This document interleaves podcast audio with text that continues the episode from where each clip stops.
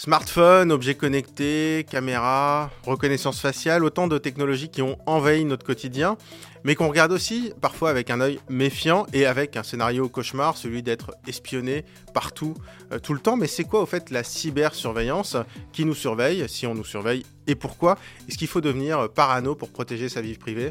Bienvenue dans Métadonnées, le podcast qui revient aux fondamentaux de la tech.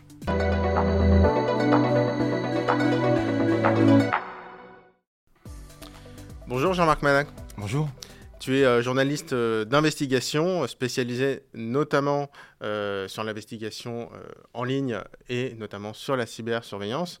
J'aimerais qu'on revienne un peu sur ce sujet, qui est un sujet dont on parle maintenant depuis des années, qui est quasiment aussi vieux qu'Internet, mais aussi un peu revenir justement aux fondamentaux sur la cybersurveillance qui intègre des notions politiques, économiques et simplement, j'ai une question très simple. Toi, comment est-ce que tu définis ce concept de cybersurveillance? Question assez large, hein, assez ouverte. Hein. Oui. Euh, bon, l'informatique, ça laisse des traces. Quand tu te balades dans la rue, tu laisses pas forcément des traces. Par contre, ça peut être documenté par des caméras de vidéosurveillance. Mais les caméras de vidéosurveillance dans la rue, il y en a qui appartiennent à des magasins, d'autres à la mairie de Paris, etc.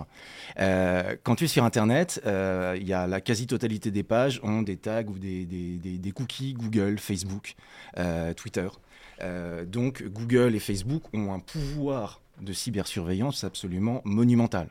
Mais également des régies publicitaires, Criteo, et d'autres euh, et puis, il y a énormément de data brokers, des gens dont le métier est de récupérer toutes les traces des internautes pour ensuite arriver à les monétiser à les revendre. Et en fait, dans le business des data brokers, qui est un énorme business euh, sur le web, c'est pour arriver à savoir, bah, euh, je veux afficher cette page aux hommes de 25 à 35 ans qui habitent à Lille. Bah, ça, tu peux pas le faire à, Lille, parce qu'à Lille, quand tu mets un panneau 4 par 3, eh ben, tu n'as pas que des hommes de 25 à 35 ans qui vont le voir. Par contre, on commence à voir apparaître des panneaux publicitaires dans le métro qui vont identifier qui sont les gens qui passent en face. Et en fonction, si c'est une femme, si c'est un homme, s'il a moins de 25 ans, s'il a plus de 50 ans, la publicité va s'afficher différemment. Juste, je me permets une petite parenthèse, ça veut dire que pour toi, la publicité ciblée, alors maintenant on y est tous habitués quand même sur Facebook, Instagram, tous les réseaux sociaux, on voit de la publicité qui nous est adressée à nous en fonction du site euh, qu'on vient de visiter. Euh, toi, tu considères que ça c'est de la cybersurveillance? Évidemment, c'est euh, ce que Sacha, j'ai oublié son, son nom, c'est ce qu'on appelle le capitalisme de surveillance c'est le fait que le, le modèle économique d'Internet, c'est si c'est gratuit, c'est vous le produit. Et comme sur Internet, ça a longtemps été gratuit, bah, effectivement, le produit, c'était l'utilisateur.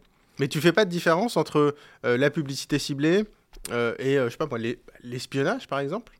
Bah, L'espionnage, c'est de l'espionnage. C'est là où il y, a un hiatus. Et moi, je, je bah, Il y a un consentement entre les deux. Bah, t'as pas consenti à être espionné, à être surveillé par des régies publicitaires américaines. on a cliqué sur OK, on n'a pas lu, mais bah, oui, mais sur OK, mais, bah, oui, mais ça respecte pas le RGPD, etc. Donc non, il n'y a pas de consentement. C'est, tu consens parce que c'est parce que t'as pas le choix. Mais euh, bon, après, et, c'est là où il y a un hiatus entre euh, la cybersurveillance, telle qu'on en parle beaucoup dans les médias, mm. où c'est assimilé aux services de renseignement. Oui, c'est ça, on parle et, souvent et, la cybersurveillance, qui est le béaba du modèle économique de la majeure partie du business, une bonne partie du business sur Internet. Non, ce que font les services de renseignement, c'est du renseignement. C'est pas de la cybersurveillance. Ils vont utiliser notamment la cybersurveillance, qui va être un des moyens ils vont utiliser de l'OSINT, ils vont utiliser du SIGINT, euh, signal, euh, euh, signal, Intelligence, le fait d'espionner les communications. ils vont utiliser plein de techniques de ce qu'on appelle des capteurs, ce qu'ils appellent des capteurs dans les services de renseignement. et le problème, c'est que jusqu'aux révélations Snowden, tout le monde s'en foutait un petit peu de ces questions-là, que ce soit des services de renseignement techniques, type NSA, ou euh, des modèles économiques des GAFAM et de la publicité sur Internet. Alors, tu Sauf peux juste nous rappeler très rapidement euh, les révélations Snowden alors, bah, Edward Snowden, euh, en juin 2013, donc c'est un ancien analyste de la CIA et ensuite de la NSA, contractuel à la NSA, qui, parce qu'il y avait un haut responsable du renseignement américain, avait été interrogé au Congrès américain. On lui avait demandé est-ce que vous surveillez des Américains? Et il avait répondu pas intentionnellement. Ça peut peut-être arriver, mais pas intentionnellement. Et ça, Snowden, il avait la preuve que c'était faux. Parce qu'à l'époque, il y avait un programme qui était fait, un programme secret, avec les principaux opérateurs de téléphonie euh, américains, qui faisait que les métadonnées, pas le contenu, mais le contenant, savoir qui, quel numéro de téléphone, téléphone à qui, pendant combien de temps, à quelle heure, depuis quel endroit. Donc c'est ce qu'on appelle les métadonnées, donc c'est le contenant, pas le contenu. Donc les métadonnées des communications qui pointait vers un certain nombre de pays à l'étranger, donc typiquement les pays qui étaient en conflit ou voire en guerre avec les États-Unis, étaient surveillés.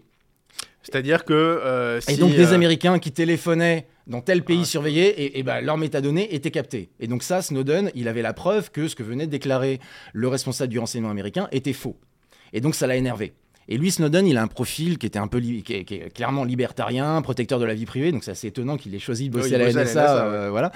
Euh, et donc ce qu'il a fait, c'est qu'il a passé des mois à essayer de convaincre Glenn Greenwald, qui est un blogueur euh, avocat qui était en fight contre l'administration américaine, de sortir des documents. Et une fois qu'il a réussi à le convaincre, une histoire assez rocambolesque, il lui a confié des centaines de milliers, on ne sait pas exactement combien, de documents qu'il avait siphonnés, qu'il avait aspirés de l'intérieur de la NSA, qui sont des modes d'emploi euh, de logiciels, qui sont des descriptions d'opérations, qui sont, enfin, c'est tout ce qu'on peut imaginer comme, comme documents qui peuvent émaner d'un service de renseignement. Et il les a confiés à Glenn Greenwald euh, en lui faisant promettre de ne pas divulguer l'identité d'agents des, renseignements américains et de euh, pratiquer l'éthique, la déontologie journalistique pour ne pas mettre en danger des programmes américains. Et donc c'est là où on a une saga qui a duré pendant 2-3 ans, où il y a eu énormément de documents qui ont été rendus caviardé, au sens c'était pas l'intégralité des documents, c'était des extraits de documents qui ont été rendus publics et qui ont laissé entendre qu'il y aurait de la surveillance de masse effectuée par la NSA. Et uniquement sur les métadonnées? C'est-à-dire uniquement. Ça dépend des programmes. Mais après, quand tu parles des métadonnées, euh, j'ai envie de dire en France, ça s'appelle les FADET en fait. Ouais. C'est-à-dire que c'est les factures détaillées. Euh, n'importe quelle euh, enquête euh, sur toi, euh, on va te ressortir tes factures euh, télécom. sur moi, ça dépend parce que moi je suis journaliste. Donc si c'est sur moi en tant que je suis, j'ai eu un comportement de, j'ai sur un, crime, un délit. sur un citoyen qui ne serait pas journaliste. Au sens où les journalistes, les avocats, les parlementaires, oui. voilà. Alors citoyen qui ne serait pas protégé. Voilà. Euh, bah, si tu commets un crime ou un délit, le base d'un officier de police judiciaire, que ce soit un gendarme ou un policier, c'est effectivement de passer par la PNIJ, qui est la plateforme nationale d'interception judiciaire, pour réclamer les fadettes, donc les factures détaillées. et après, en fonction des fadettes, en fonction, euh, les fadettes, ça sert à quoi? Ça sert à savoir avec qui tu communiques. Et on a vu le cas il y a quelques années, justement, il y avait une fuite du ministère de la Justice, et donc c'était la DCRI, qui est le contre-espionnage français, qui avait épluché les fadettes du journaliste du Monde qui avait sorti le scoop, et c'est là où ils avaient découvert le nom d'un magistrat en poste au ministère de la Justice. Donc sa source, quoi. Et donc potentiellement sa source, et qui a été muté euh, dans, je sais plus si c'était en Guyane, euh, enfin dans, dans, un pays où il y avait les, anciens bagnes. Donc, en, en, gros, la justice, on va dire l'état de droit classique, c'est euh, il y a quelqu'un qui est soupçonné, on va sortir sa facture détaillée pour une enquête. Mm. Euh, la cybersurveillance, ce que faisait la NSA, c'est comme si euh, ils enregistraient les fadettes de tout le monde tout le temps, en gros. Alors, oui et non. C'est là où il y a un hiatus. C'est-à-dire que moi, au début des révélations Snowden, je me souviens, j'avais été interviewé par France 2, et c'est dans l'anthologie des 40 meilleures vidéos pour les 40 ans de, pour les 40 ans de la CNIL, ils ont sorti l'extrait de l'interview que j'avais euh, donné, c'était assez ironique, en 2013, et je disais, bah, regardez, les révélations Snowden, ça prouve qu'il y a de la surveillance de masse. Sauf que, et c'est là où mon point de vue a évolué, c'est qu'au fur et à mesure des révélations Snowden, les documents étaient de moins en moins caviardés, au sens où on avait plusieurs mm. extraits d'un seul et même document. Et le fameux document qui pointait du doigt la surveillance de masse faite avec l'aide des GAFAM, c'était un document où on voyait les logos de Google, Apple, Facebook, Microsoft, etc. Et à côté du logo de la NSA. Traduction de Glenn Greenwald, qui est un, noob, c'est-à-dire que c'est un mec qui comprend rien à l'informatique. Et il le reconnaît. Enfin, c'est pas un spécialiste des services de renseignement et c'est pas un spécialiste de l'informatique. Donc déjà double euh, problème. Et en fait, lui, il a traduit ça dans un article en laissant entendre que les GAFAM collaboraient avec la NSA pour permettre à la NSA de faire de la surveillance de masse directement dans les serveurs des GAFAM, mm. dans Google, Apple, etc. Bah, c'est un peu ce qu'on a tous gardé dans, l'imaginaire collectif de ceux qui ont un peu entendu parler. C'est ce que moi j'ai aussi relayé à l'époque. C'est-à-dire même, euh, je sais pas moi, tes, photos, tes SMS, euh, mm. tes, tes, Sauf que, un an après, au lieu d'avoir quatre extraits de ce document-là, on en a eu une dizaine au fur et à mesure des révélations. Et quand on a une dizaine, on mais en fait, on a raconté n'importe quoi. Prism, le programme en question, mm. c'est l'acronyme utilisé par la NSA pour désigner le fait de passer par la DITU, qui est l'unité renseignement technique du FBI, pour aller regarder les GAFAM, euh, aller demander aux GAFAM, donne-moi les données sur tel utilisateur. Et que en fait, ce qui est classique, j'ai envie de dire. Voilà, s'il y a une enquête. Euh, voilà, c'est classique. Et c'est la voie légale. Mais c'était pas du tout de la surveillance de masse, c'est de la surveillance ciblée. Et pourquoi les GAFAM n'avaient jamais entendu parler de Prism? Bah Parce que c'était l'acronyme du nom en interne de la NSA, alors que eux, ils voyaient pas la NSA faire toc-toc, ils voyaient le, FBI faire toc-toc, leur demander des, des mm. données.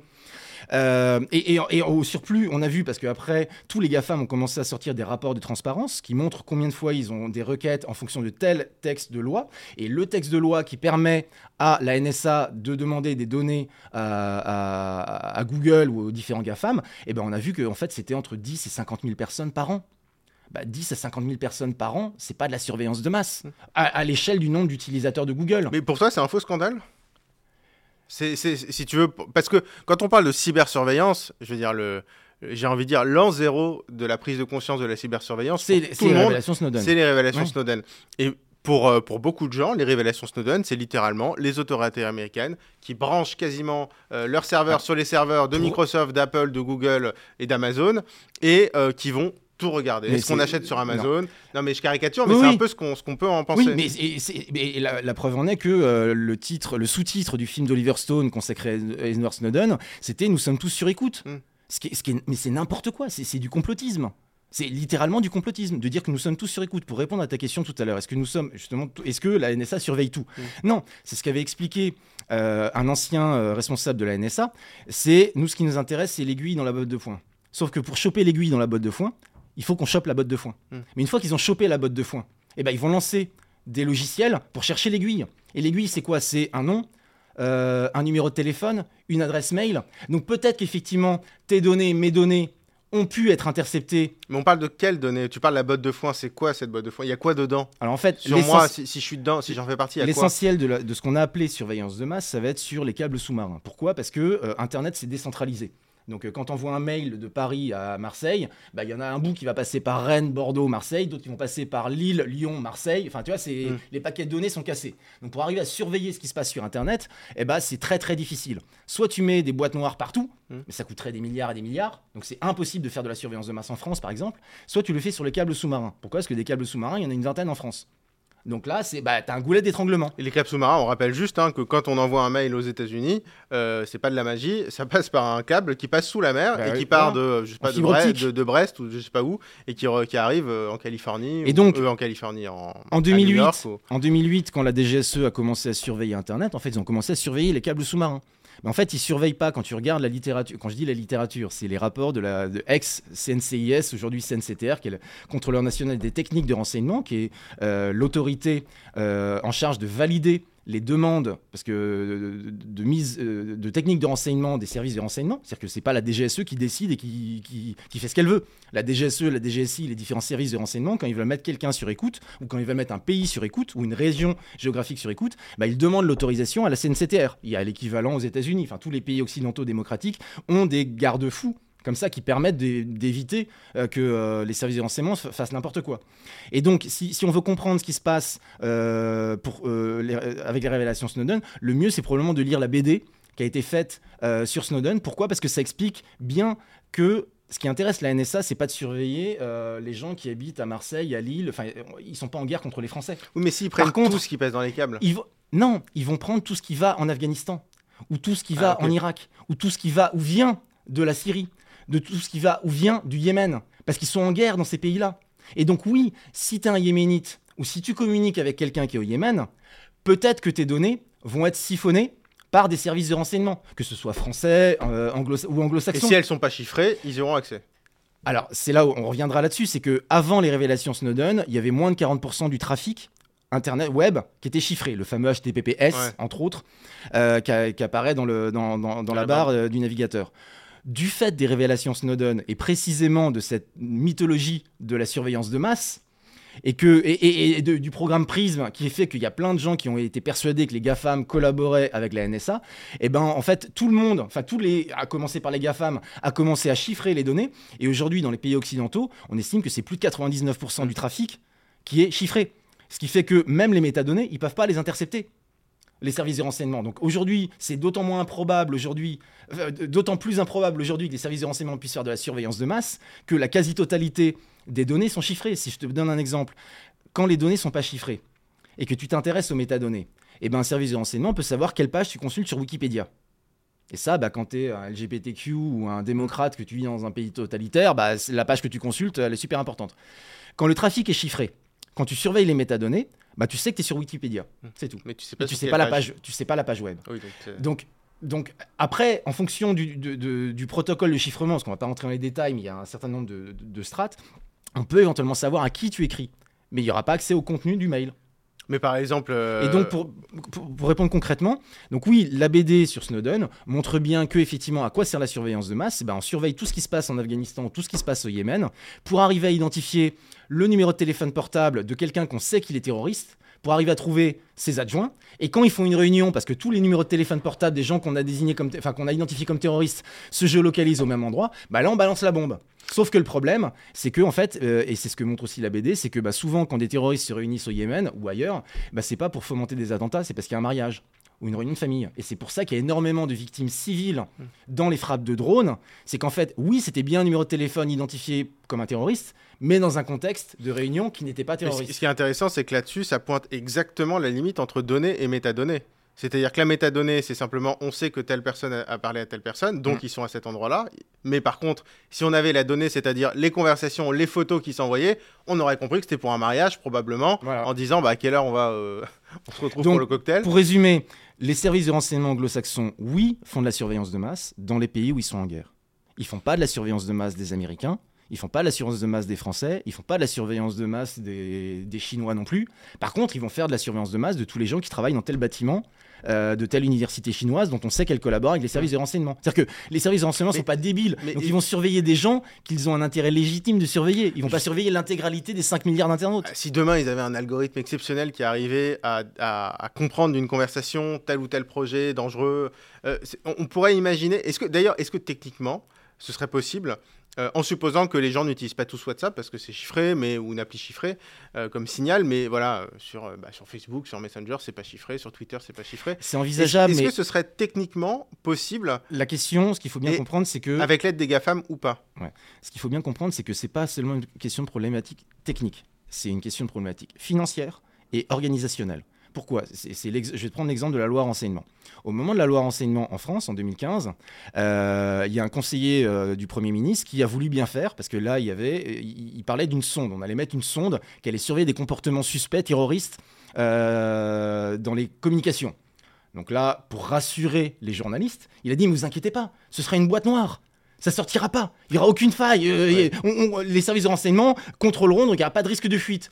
Boîte noire, le mot qu'il fallait Oui, pas Il faut utiliser. pas dire boîte noire C'est devenu l'acronyme le plus utilisé pour, pour qualifier la, la loi renseignement et où il y a plein d'ONG. Je me souviens d'une pétition qui avait été signée par des centaines de startups et d'associations contre les boîtes noires. Et c'est devenu vraiment la, euh, comment, euh, l'i- l'identification de ceux qui combattaient contre la loi renseignement. Sauf que dans les faits, on l'a vu à l'usage, les boîtes noires, euh, il a fallu attendre deux ans pour qu'elles se mettent en place. Il y en a eu trois. Pendant deux, trois ans, c'était uniquement pour la surveillance des communications des métadonnées téléphoniques, alors qu'on nous a présenté comme la surveillance de l'intégralité de tout ce que faisaient les internautes français. Et il a fallu attendre la quatrième année pour qu'il y ait une boîte noire qui commence timidement à surveiller Internet, sauf que depuis, bah, avec les révélations Snowden, la quasi-totalité du trafic est chiffrée, et donc on se demande bien ce qu'ils peuvent surveiller. Alors, il a été question de surveiller les URL, sauf que je t'ai expliqué tout à l'heure, les URL aujourd'hui, elles sont chiffrées. Donc euh, oui, c'est si ça, permettrait de savoir quels sont les interne- les gens qui vont sur tel site web euh, djihadiste, qui est vraiment estampillé djihadiste. Si tu sais qu'il est estampillé djihadiste, t'as pas besoin de connaître l'URL intégrale. Tu as le nom de domaine, donc euh, bon. Mais mais et, et donc là, c'était un du fait de ce que cette- ce fantasme un peu complotiste de la surveillance de masse, la loi renseignement a été extrêmement mal commentée dans les médias par les responsables politiques, par les ONG, et très mal comprise, alors qu'en fait la loi renseignement, c'était juste donner un cadre légal aux techniques de renseignement utilisées depuis des années par les services de renseignement, parce que c'est toujours comme ça que ça fonctionne. Alors là, tu me parles. Une nouvelle technique apparaît, ils essayent de comprendre comment elle fonctionne, ils essayent ensuite de pouvoir faire des techniques de renseignement pour pouvoir surveiller cette nouvelle technologie, le téléphone portable, et ensuite, une fois qu'ils ont réussi, bah là, il faut bien donner un cadre légal, donc on vote une loi pour donner la légalité euh, aux services de renseignement de procéder à des interceptions, que ce soit d'Internet ou de la téléphonie mobile. Et j'ai l'impression qu'en fait, quand j'écoute ce que tu me dis, qu'il y a un espèce de faux fantasme euh, sur le renseignement généralisé, la surveillance, la cybersurveillance généralisée de la part euh, des États. Et que par contre, finalement, ceux qui, pour le coup, nous surveillent, mais sans intérêt politique forcément, mais d'intérêt purement financier, pour le coup, c'est, j'ai envie de dire, je vais pas dire les GAFA parce que c'est des business models très différents, mais voilà, les acteurs, les, du- les- data brokers. les, les- les géants du web, quoi, pour faire simple. Je- Tout à l'heure, je t'expliquais que... Et a- eux, pour le coup, tu dis qu'ils nous surveillent. Ouais. Je je je En fait, j'ai expliqué tout à l'heure, il y a ce qu'on peut faire techniquement, et ensuite il y a le côté financier, et il y a le côté organisationnel. Donc je vais te donner un exemple très concret. Techniquement parlant, imaginons, la NSA, elle a tout le budget qu'elle veut, et elle décide de surveiller les musulmans du monde entier. Bon, bah, elle va surveiller tous les pays où il y a des musulmans. Ça fait beaucoup de pays. Mm. Donc ça veut dire que financièrement parlant, ça va coûter une blinde. Et que ensuite, il y a tellement de musulmans un peu partout que bah, il va falloir payer des analystes pour vérifier que ce que les intelligences artificielles ont identifié, parce qu'ils sont pas non plus complètement débiles. Donc c'est parce qu'une intelligence artificielle désigne quelqu'un comme, pour reprendre l'exemple de, la réunion des terroristes au Yémen, c'est pas parce qu'il y a trois numéros de téléphone de terroristes qui se réunissent et qu'il y a plein de gens que c'est forcément une réunion Mm. terroriste. Ça peut être un mariage. Donc il faut forcément qu'il y ait une validation humaine. Euh, a contrario, si tu passes par des data brokers qui vont utiliser toutes les applications de téléphone portable téléchargées par les musulmans pour savoir à quelle heure faire la prière et qui revendent les données. Parce que eux, ils savent les numéros de téléphone de tous les gens qui ont téléchargé l'application pour savoir faire la prière. Donc, qu'est-ce qu'on voit apparaître depuis quelques années maintenant dans la presse américaine? Des enquêtes qui montrent que les services de renseignement, bah, effectivement, ça coûte beaucoup moins cher et c'est beaucoup plus efficace d'acheter des données à des data brokers qui, eux, peuvent identifier tous les musulmans mâles qui vivent dans telle région, plutôt que de faire la surveillance de masse de l'intégralité des pays musulmans pour arriver à trouver l'aiguille dans la botte Parce de foin. que, parce que l'internaute a téléchargé une, euh, une application euh, confessionnelle ou une application de rencontre euh, Oui. pour, pour musulmans. On a eu le En- cas En fait, de- le meilleur mouchard, c'est celui qu'on accepte de mettre sur son smartphone soi-même. On a eu le cas il y a quelques années, euh, au moment de je ne sais plus quelle int- intifada, où il y a un certain nombre d'officiers du renseignement israélien qui ont fait défection en disant que pour eux, c'était hors de question qu'ils cautionnent le fait que les services de renseignement israéliens surveillent les applications homosexuelles en Palestine pour arriver à identifier les homosexuels palestiniens et ensuite faire pression sur eux pour qu'ils deviennent des mouchards. Hmm. Et que eux, là, ils avaient franchi le Rubicon, et que eux, non, oui, on fait du renseignement, mais là, ce qu'on fait, c'est dégueulasse. Et, et en fait, et, et- et je peux comprendre pourquoi les services de renseignement israéliens utilisaient les applications effectivement homosexuelles pour identifier. Mais, mais, mais c'est vrai qu'éthiquement parlant, ça pose problème. Mm. Mais en tout cas, pour répondre à la question, euh, si j'en reviens à la loi renseignement, avant qu'on découvre que les boîtes noires ne surveillaient en fait que les métadonnées téléphoniques, donc ça c'est apparu 2-3 ans après, en note de bas de page du rapport de la délégation parlementaire du renseignement et en note de bas de page des rapports de la Commission nationale de contrôle et de renseignement, moi ce que j'avais démontré, c'est que pour surveiller l'intégralité des internautes en France, comme les ceux qui fustigeaient les boîtes noires le disaient à l'époque, ça coûterait plusieurs milliards par an, donc ça se verrait Mm. dans les, lois de pro- dans les projets de loi financiers, enfin c'est les, les- les PLF, Euh, et il faudrait déployer des dizaines de milliers de boîtes noires au niveau des DSLAM. Les DSLAM, c'est grosso modo les répartiteurs téléphoniques. C'est là où, je t'expliquais tout à l'heure, les- quand on voit un mail à Marseille, ça va passer par différents endroits. Bah, à un moment, ça va se- les- les- ils vont se reconstituer au niveau du DSLAM. Donc si tu Mm. mets des boîtes noires dans des dizaines de milliers de DSLAM, là, tu peux éventuellement faire de la surveillance de masse. Sauf qu'ensuite, il aurait fallu recruter des dizaines de milliers de personnes Sur ce qui n'est pas chiffré. Sur ce qui n'est pas chiffré. Ah oui, donc euh, déjà, t'enlèves euh, le plus croustillant, j'ai envie de dire. Et, et en- et au surplus, il aurait fallu recruter des dizaines de milliers de personnes pour arriver à traiter toutes ces, toutes ces Donc c'est données-là. un non-sens. C'est un non-sens. Ça n'a aucun A intérêt. contrario, surveiller les URL pour savoir qui sont les gens en France qui se connectent sur tel site dont on sait que c'est un site djihadiste d'Al-Qaïda ou de l'État islamique, bah là, ça fait sens. Hmm. Parce qu'il n'y a pas beaucoup. Et effectivement, quand tu regardes dans, dans cette notion de boîte noire, la loi spécifie bien deux choses. La première, c'est que si on trouve un identifiant français, c'est ça va à la poubelle. Au niveau de la sur... Enfin non, ça c'est la surveillance par exemple, sur les câbles sous-marins. Donc il faut savoir que dans la loi renseignement, euh, la DGSE qui surveille les câbles sous-marins, s'il y a un identifiant français, ça va à la poubelle. Parce que la DGSE n'a pas le droit de surveiller les Français sur le territoire Et national. eux, c'est extérieur. C'est extérieur, c'est la DGSI qui est le contre-espionnage qui a le droit de surveiller des Français. Mais là, c'est de la surveillance ciblée. Euh, même si elle a accès aussi euh, à certaines des données de la DGSE, parce que maintenant les services de renseignement mutualisent énormément le- leurs moyens. Mais, euh, comment... Mais par contre, les boîtes noires, c'est bien marqué dans la, dans la loi que euh, une fois qu'on a identifié des suspects, on n'a pas leur identité. Il faut demander à la CNCTR de lever le doute pour arriver à savoir à qui appartient telle adresse IP. Et donc là, c'est, ça devient de la surveillance ciblée. Donc au début, effectivement, ils vont choper la botte de foin pour chercher l'aiguille. Et quand ils ont chopé une aiguille ou dix aiguilles, là, ils vont demander l'autorisation à la commission de contrôle. Donnez-moi l'adresse IP et donc l'identité de la personne pour qu'on vérifie si réellement c'est un terroriste ou si c'est un journaliste qui s'est connecté au site djihadiste dans le cadre de, son, de journaliste ou universitaire ou policier qui s'est connecté mais sans être euh, pour autant un wannabe terroriste. Mais là, tu me parles d'un truc hyper encadré parce qu'on est dans nos démocraties occidentales. Parce que c'est hy- hyper Oui, encadré ok. en- dans nos démocraties Voilà, occidentales. sauf que maintenant, ce qui, était, ce qui est un peu nouveau, c'est qu'on utilise des applications qui ne viennent plus des démocraties occidentales. Euh, évidemment, je pense à TikTok. Aujourd'hui, TikTok, euh, qui est une application chinoise, qui est évidemment, comme toutes les entreprises tech chinoises, sont de fait et obligatoirement liées au Parti communiste chinois. Elles doivent euh, œuvrer dans l'intérêt du Parti communiste chinois. Euh, et TikTok est installé sur des millions de smartphones en France. Mm. Donc TikTok a des autorisations sur notre téléphone pour accéder à plein de choses. Mm. Euh, là, est-ce que toi, tu parlerais, enfin j'ai envie de dire, de cybersurveillance? Est-ce que là, on peut, on peut parler de, au Ah, moins de risque de cybersurveillance? j'ai pas dit qu'il n'y a pas de cybersurveillance du côté des services de renseignement occidentaux, mais je t'ai expliqué. Non, le- mais de massif, voilà, massif. euh, Alors, aujourd'hui, donc on, on en reparlera dans 5 ans quand on aura plus d'informations. Aujourd'hui, ce qu'on a comme information, c'est qu'effectivement, TikTok a espionné un journaliste américain qui travaillait sur TikTok pour trouver ses sources, qui était aux États-Unis. qui était aux États-Unis. Ah ouais.